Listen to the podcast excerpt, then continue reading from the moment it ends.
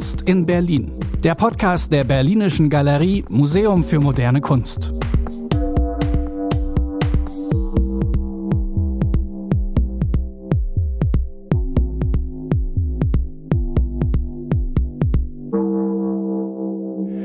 Liebe Freunde und Freundinnen der Kunst und der Berlinischen Galerie, ich möchte Sie ganz herzlich zur vierten Folge unseres Podcasts begrüßen, Kunst in Berlin. Heute habe ich Olaf Stüber als Gast. Er ist Kurator, Herausgeber und Ex-Galerist, kann man sagen, und er hat sich in Berlin sehr um die Videokunst verdient gemacht. Nicht nur als Galerist, sondern auch als jemand, der eine ganz großartige Initiative zusammen mit dem Sammler Ivo Wessel entwickelt hat, nämlich das tolle Format Video Art at Midnight jeden ersten Freitag im Monat im Kino Babylon Videokunst zu präsentieren, ist einzigartig und gleichzeitig großartig. Wir sind auf diese Weise so ein wenig miteinander verbunden. Lieber Olaf, herzlich willkommen. Ja. Auch in der Berlinischen Galerie spielt die Videokunst doch eine sehr große Rolle, weil wir einen Raum eingerichtet haben, der dieser Kunstform vorbehalten ist. Aber bevor wir jetzt zu uns kommen, Vielleicht erst noch mal eine Frage zu deiner Herkunft. Wie kam das eigentlich dazu, dass du dich für dieses Medium entschieden hast? Du hast ja dich versucht in Geisteswissenschaften, hast dann klugerweise eine Betriebswirtschaftsstudium angeschlossen, eigentlich die idealen Voraussetzungen auch für eine Tätigkeit als Galerist. Und du hast dich aber schon in dem Galerieprogramm konzentriert auf Videokunst. Ich finde das sehr mutig. Wie kam es zu dieser seltsamen Spezialisierung? Also wie du äh, richtig festgestellt hast, habe ich äh, eine Galerie gehabt, über zehn Jahre. Äh, die Galerie Olaf Stüber. Ich habe die eröffnet 2001 in Mitte, in der Nähe, in der Max-Beer-Straße, in der Nähe der Volksbühne. Und habe mit einem ganz regulären Programm angefangen, also so wie man sich das vorstellt, mit Malerei. Chris Newman war damals einer meiner Künstler oder Norbert von Kowski. Aber irgendwie konnte ich mich mit Malerei nicht so richtig auf Dauer anfreunden und habe dann so einen Schwenk gemacht Richtung konzeptuellen Positionen. Henrik Schrath war damals ein Künstler, Delbrügge de Moll, Reinigungsgesellschaft, äh, die ich äh, gezeigt habe, vertreten habe. Und irgendwann kam ich auf das Thema Videokunst und hatte die erste Ausstellung 2003 mit Thierry Geoffroy Colonel, ein französischer Künstler, der in äh, Kopenhagen in Dänemark lebt und dort seine Rolle als Immigrant, französischer Immigrant in Dänemark, in sehr lustigen, kurzweiligen Videos ähm, ja, untersucht. Und die zweite Ausstellung, die ich gemacht habe, war dann schon mit Corinna Schnitt, der Künstlerin, die damals im Kunstfilm, Kurzfilmbereich äh, in Oberhausen, im Kölner Raum sehr bekannt war. Und das war eigentlich dann nach drei Jahren meine erste erfolgreiche Ausstellung in der Galerie. Kommerziell erfolgreich. Damals kamen Museen wie die Hamburger Kunsthalle, Museum Ludwig, Hirschhorn Museum und haben auf einmal Kunst gekauft. Und äh, Videokunst, das war so völlig überraschend, damit hatte ich gar nicht gerechnet gehabt. Und dann war die Frage, ja, wie, wie kommt das denn? Warum? Das war es gar nicht, weil ich es der tolle Galerist war, sondern einfach, weil es ganz wenige Galerien gab, die Videokunst vertreten haben. Es gab damals eigentlich nur eine, die äh, Anita Beckers in Frankfurt, die mit Björn Mellhus und Yves Netzhammer und ähnlichen Künstlern da vorgeprescht ist. Aber sonst gab es kaum äh, 2003 eine Galerie, die sich um Bewegtbild gekümmert hat. Das war die Zeit, wo es in Berlin so um die 400, 500 Galerien gab und man musste irgendwie sich ja auch positionieren und dachte ich, Mensch, ein neues Medium, also das war es eigentlich kein neues Medium auf dem Kunstmarkt, war es ein, ein bisschen neues äh, Medium. Man wusste auch noch gar nicht, was man verkauft da letztendlich. Wir haben mit VHS-Kassetten herum äh, und haben dann Compilations gemacht, an die Museen geschickt und die DVD kam dann erst ein Jahr später eigentlich, äh, wo es dann alles ein bisschen einfacher geworden ist. Und man wusste auch gar nicht, was verkauft man jetzt eigentlich. Verkaufen wir jetzt eine beschriebene DVD oder, ähm, oder VHS oder und damals ist dann die Frau Götz sehr stark auch schon. Ingwild äh, Götz aus München. Ingwild Götz aus München, genau, die Sammlung Götz, äh, sehr stark in diesem Medium schon drin gewesen. Und mit der hatte ich großen Austausch, auch mit Anita Beckers. Und wir haben dann zusammen Verträge ausgearbeitet, dass man weiß, was verkauft man denn da eigentlich wie wie geht man mit diesem Medium auf dem Kunstmarkt um? Und es war ein neuer Markt, das war einfach ganz, ganz spannend. Dann kam die Videokunstmesse Loop in Barcelona dazu, die ganz neue Möglichkeiten geboten hat. Und es war tatsächlich eine Möglichkeit, sich als Galerist neu zu positionieren. Du hast jetzt zum großen Teil Institutionen genannt, die sich für die Videokunst interessiert haben, die die erworben haben und auch in ihre Sammlungsstrategie eingebaut haben. Ingwild Götz ist so ein bisschen so eine, ja, spielt so eine Twitter-Rolle, eigentlich eine Privatsammlerin, die aber auch schon lange, lange ihre Sammlung öffentlich präsentiert. Wie sieht es denn auf der Seite der Privatsammler und Sammlerinnen aus? Heute gibt es da ja ein paar. Ähm, wie war das damals? Hast du da nicht komplett auf Risiko gearbeitet? Also damals waren es tatsächlich nur Museen, Museeninstitutionen, die gekauft haben. Und ich tat mir damals auch leichter als heute mit den Privatsammlern. Ähm, es war äh, ein besserer Austausch da äh, mit den Museumskuratoren. Äh, es war inhaltlicher als mit vielen Privatsammlern, äh, mit denen man heute so umgeht, wo es dann viel um Geschmack geht. Ähm, und es ist immer schwierig, wenn jemand sagt, nee, gefällt mir nicht, da habe ich aber Schwierigkeiten, den zu überzeugen, dass es vielleicht doch eine gute Arbeit ist und dass sie vielleicht doch in seine Sammlung passen könnte oder es eine Erweiterung seiner Sammlung sein könnte. Äh, diese Gespräche sind manchmal sehr schwierig und äh, das war auch einer der Gründe, warum ich dann am Schluss die Galerie drangegeben habe. Weil auf der einen Seite waren, war mein Eindruck, dass die Museumsbudgets immer kleiner geworden sind, dass immer weniger gekauft worden ist. Auf der anderen Seite haben die Privatsammler mit ihrem Privatgeschmack das Konzept übernommen, das Zepter in die Hand genommen und da knirscht es immer so ein bisschen. So ein Grund für diese zögerliche Haltung bei Sammlern und Sammlerinnen mag vielleicht auch diese technische Komponente gewesen sein, die du angesprochen hast. Hast du tatsächlich noch Kontakt zu Sammlern, die seinerzeit mal eine VHS-Kassette erworben haben? Und wie gehst du heute mit dem Material um? Beschweren die sich? Es gibt ja vermutlich gar keine VHS-Rekorder mehr, die funktionieren. Ähm, verkauft haben wir damals keine VHS-Kassetten. Wir haben die nur als Compilations verschickt. Wir haben damals dann schon Mini-DVs verkauft oder dann auch DVDs nachgeliefert. Aber ich habe jetzt kein aktuelle, keine aktuelle Anfrage, ob man irgendwas Aktuelleres liefern könnte. Also ja. Hast du dich denn parallel auch so mit restauratorischen Fragen befasst? Das ist ja eigentlich alles so ein Langzeitversuch. Ne? Wie verhält sich zum Beispiel auch eine DVD? Wenn man sie fünf, zehn, 15, 20 Jahre oder wie Museen das zu tun pflegen, für die Ewigkeit aufhebt. Was bleibt dann noch drauf?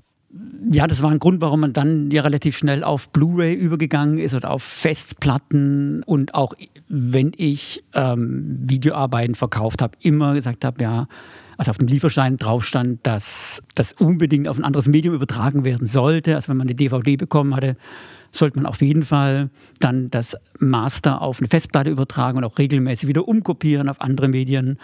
Ich habe schon auch immer wieder die Diskussion von Restauratoren verfolgt. 40 Jahre Videokunst war ja so einer der Aufhänger vor zehn Jahren oder 15 Jahren, äh, was Wolf Herzogenrath damals initiiert hat, wo es darum ging, alte Videobänder zu restaurieren. Was restauriert man? Wie restauriert man? Was ist erlaubt? Was ist nicht erlaubt?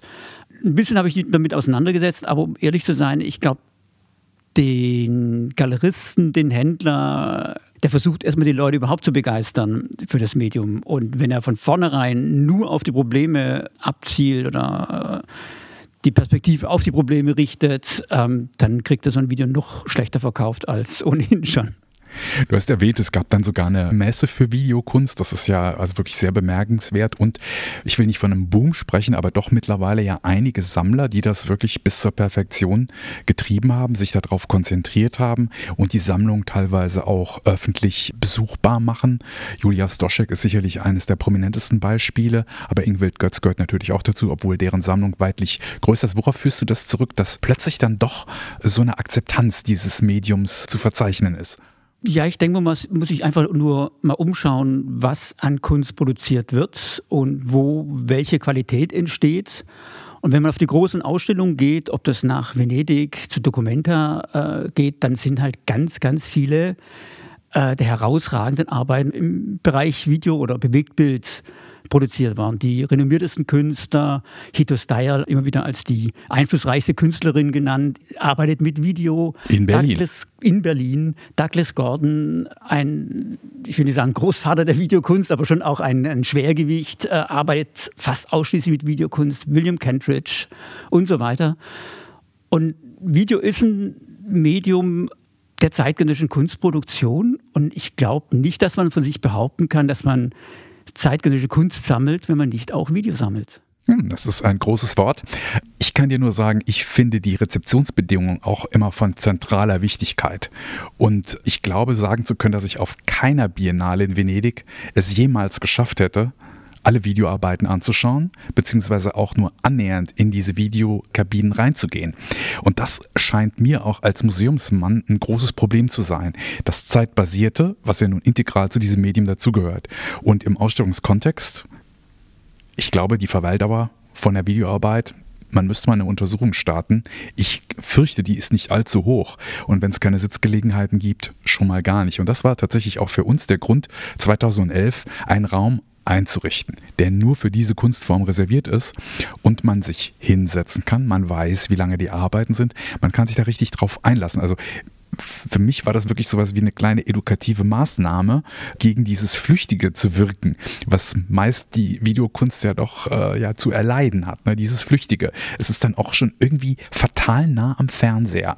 Also wie man den früher benutzt hat, nämlich umschalten, ganz schnell, ja, wenn es zu langweilig wird. Also das finde ich ist ein ganz zentrales Problem. Aber du bist ja da richtig oldschool, möchte ich sagen. Da bin ich wirklich sehr oldschool, gebe ich zu. Es fing eigentlich mit der Galerie schon an, dass mir da auch schon immer aufgefallen ist, dass die, wenn wir Kabinen in der Galerie gebaut haben, dass die Leute ganz kurz reingeschaut haben und wieder rausgegangen sind. Und noch schlimmer beim Messen. Als Galerist musst du auf Messen gehen. Du machst fünf, sechs Messen im Jahr.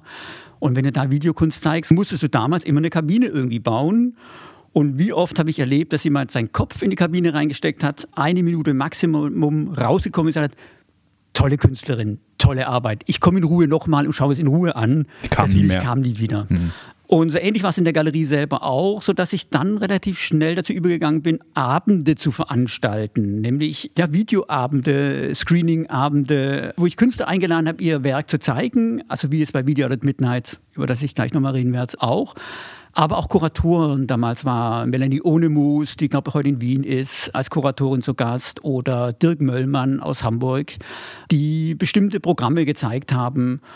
Und in meinen äh, Ausstellungsraum, wo ich Video zeigen konnte, passten so 30 Leute und irgendwann standen die Leute draußen Schlange und äh, wollten alle rein, aber wir hatten nicht mehr Platz gehabt. War aber ein Riesenaufwand immer, Stühle aufstellen, Projektor aufstellen. Kann es nur ein Videoprojektor sein oder muss 16 mm sein? War immer äh, viel Diskussion. Und eines Tages stand ich dann in meiner Nachbarschaft am Rosa-Luxemburg-Platz vor einem wunderbaren Kino, dem Babylon. Das ist wirklich eine zwei Seitenstraßen weiter. Und ich dachte, Mensch, so ein Kino wäre doch toll. Da sind die Reihen schon, die, die Stühle schon aufgestellt, der Projektor ist schon installiert. Wir brauchen nur mit unserer DVD zu kommen und können eigentlich loslegen. Und das war eigentlich der Beginn von Video at Midnight. Und dabei sind wir es geblieben. Ivo Wessel kam sehr schnell dazu, ein befreundeter Sammler. Und wir laden einmal im Monat Künstler ein, ihre Arbeiten im Kino zu zeigen. Und es geht tatsächlich darum, dass die Künstler anwesend sind, dass das Publikum anwesend ist und dass sich alle zusammentreffen und zusammen was anschauen. Wir haben eine schräge Stunde rausgesucht, die Mitternachtsstunde hat verschiedene Gründe, aber ein Grund ist auch, dass alles andere vorbei sein soll. Wir konzentrieren uns, wir gehen dahin, setzen uns hin, alle zusammen und schauen von Anfang bis Ende die Arbeiten an wenn man so spät ins Kino kommt, dann bleibt man in der Regel auch, wenn man sich schon die Mühe macht, so spät ins Kino zu gehen. Es ist nichts anderes da. Wenn man in einer Reihe sitzt, die voll ist, geht man nicht in der Regel nicht früher raus. Man schaut sich die Sachen wirklich mal an. Es ist ein bisschen Zwang dabei, aber die, also unsere Fans und die immer wieder dazukommen und die behaupten, sie finden es toll, genießen das und es ist einfach eine Chance für das Kunstwerk, aber auch für das Publikum, arbeiten in einer sehr, sehr guten Qualität, in einem guten Umfeld, in voller Länge von Anfang bis Ende sich anzuschauen. Hm, es ist ein Privileg, ist gleichzeitig aber auch ein bisschen edukativ, ne, weil man ja tatsächlich äh, so eine gewisse ja, Disziplin auch voraussetzt. Ne? Ja, genau. Man muss vielleicht aber an der Stelle auch nochmal unterstreichen, Video Art at Midnight ist komplett kostenfrei. Ihr verdient daran überhaupt kein Geld und es ist auch deswegen nur möglich, weil ihr die Räumlichkeiten des Kinos umsonst nutzen dürft. Ja. Die Kommunikation erfolgt ausschließlich über Social Media, über Newsletter. Mhm. Also es ist wirklich ein richtiges Leidenschaftsprojekt, so würde ich es bezeichnen wollen. Aber es ist daher natürlich auch sehr flüchtig. Das finde ich immer so schade. Wie habt ihr euch da positioniert? Ja, das Flüchtige ist tatsächlich so ein bisschen gegeben. Wir haben eine Webseite, die wir versuchen, so einigermaßen mit dem Aufwand, den wir betreiben können, äh, zu pflegen.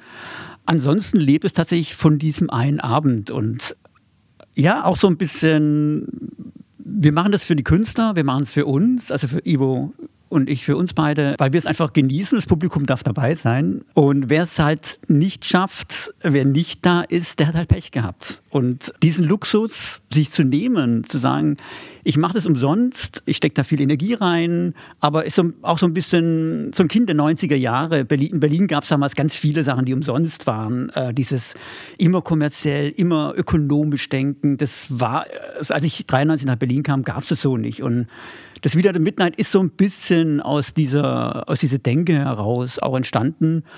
Und wenn man schon keinen Eintritt verlangt, wenn man alles umsonst macht, dann kann man auch sagen, ja, okay, ich nehme den Luxus, wenn jemand nicht kommt, äh, dann hat er halt Pech gehabt und hat eine Chance verpasst und dann hat er halt Tito Steyr nicht gesehen vor allen anderen. Oder Pauline Baudry, Renate Lorenz, bevor sie in Venedig auf der Venedig Biennale war. Oder Agnieszka Polska, bevor sie den Preis der Nationalgalerie bekommen hat. Die waren alle da, die waren alle tatsächlich vor diesen Zeiten schon bei uns und das macht einfach Spaß dann auch, das zu verfolgen und der Kontakt zu den Künstlern ist halt auch da und der bleibt auch und das macht halt Spaß.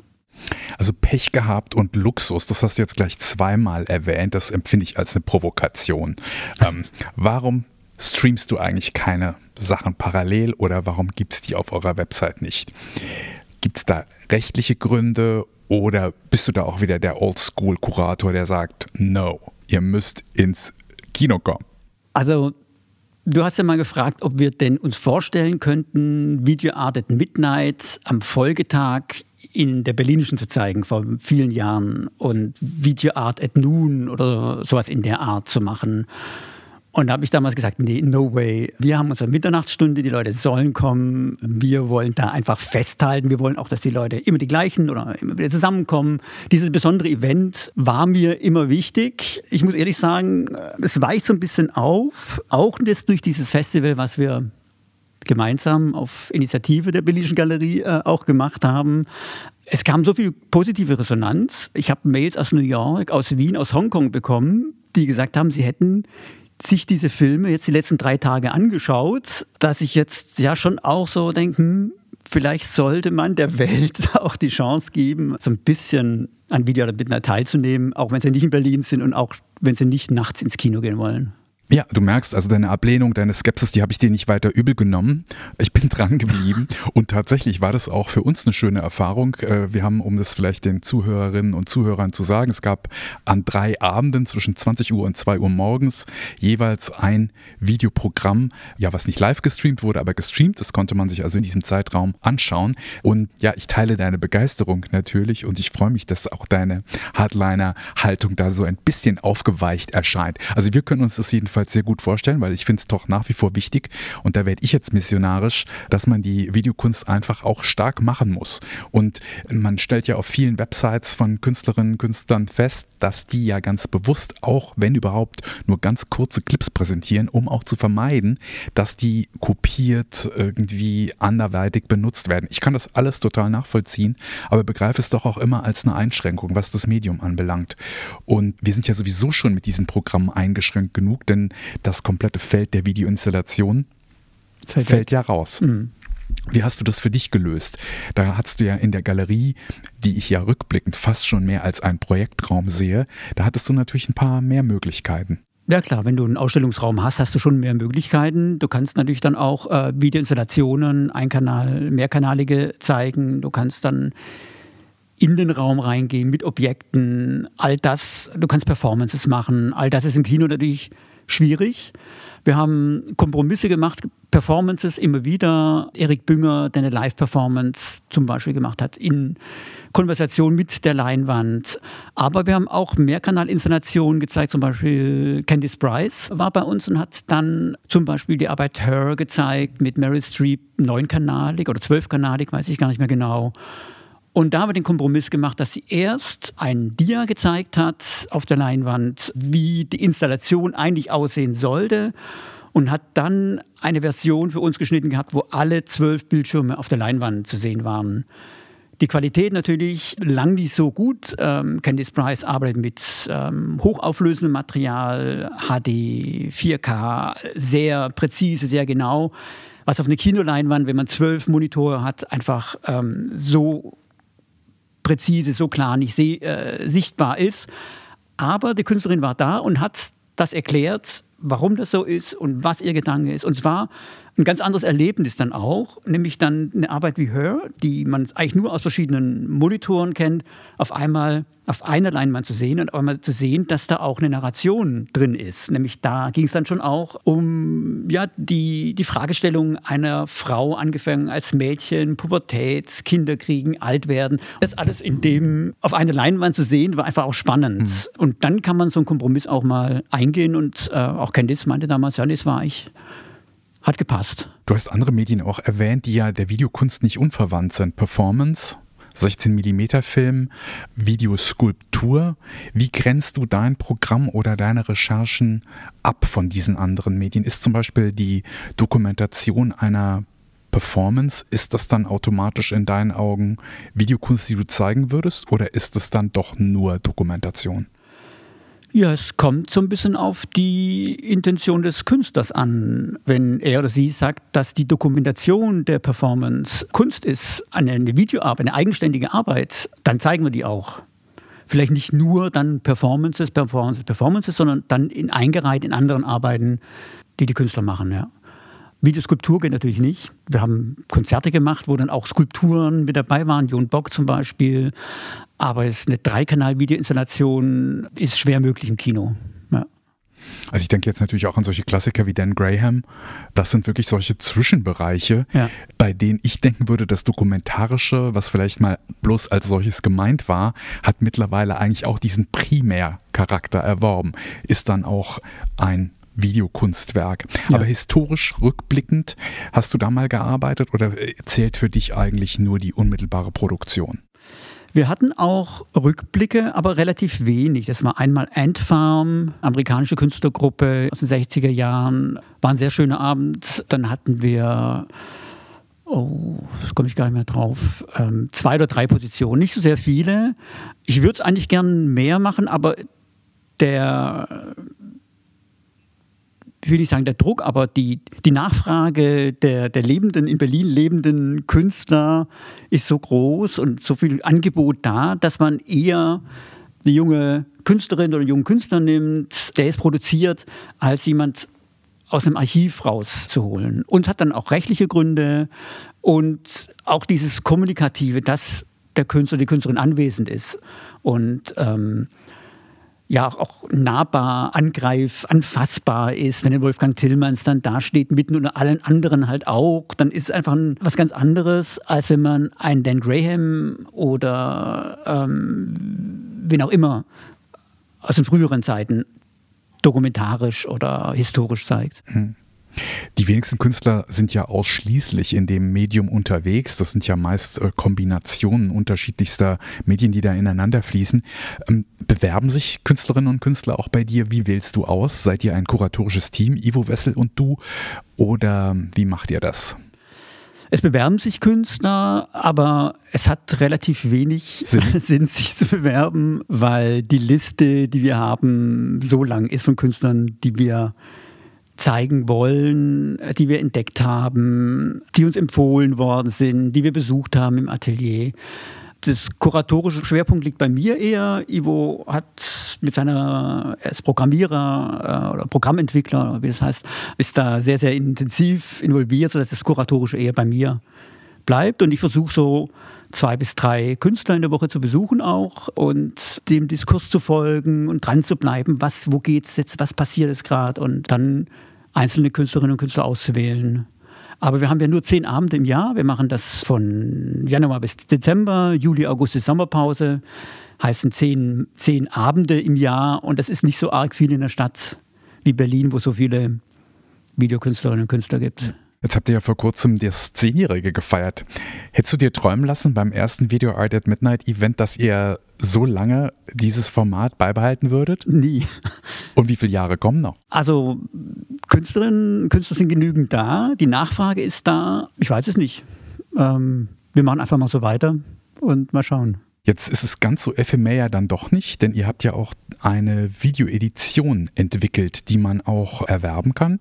Das ist natürlich auch äh, konzeptuell nochmal ein Schritt weiter gewesen. Kannst du dazu was sagen? Wie kam der da drauf, dass ihr das doch nicht bei dem Abend bewenden lassen wolltet? Ja, dieses Ephemere natürlich, dass man mit den Künstlerinnen ein, zwei, drei Mal nur zu tun hat, stimmt einem manchmal ein bisschen traurig. Man besucht den Künstler im Atelier, ähm, man lädt ihn zu wieder der Midnight ein und trifft sich danach meistens noch einmal und dann ist es vorbei.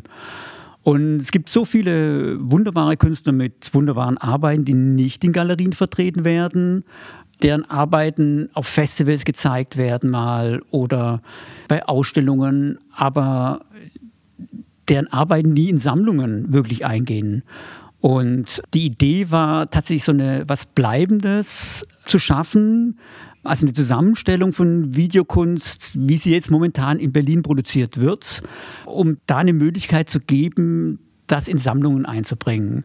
Das Konzept dabei ist, dass die Auflage höher ist als regulär auf dem Kunstmarkt. Am Kunstmarkt sind die Auflagen, also die Kopien pro Arbeit zwischen fünf und sieben bei einem Kanal und die Preise heute relativ hoch. Bei vielen Diskussionen, denen ich gefolgt bin, war immer die Frage, warum Videokunst in kleinen Auflagen? Das widerspricht ja eigentlich dem Medium. Man könnte es auch in viel größeren Auflagen machen, 100, 1000.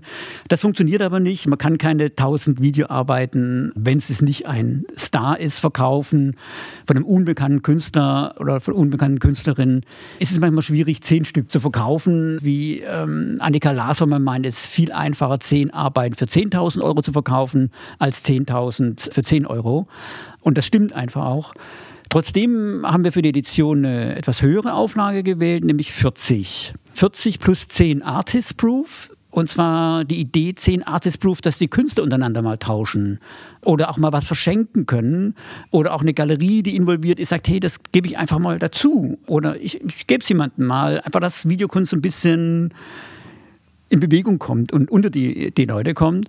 Und eine Auflage von 40, dass wir mit einem sehr niedrigen Preis anfangen können, der unter 1000 Euro liegt.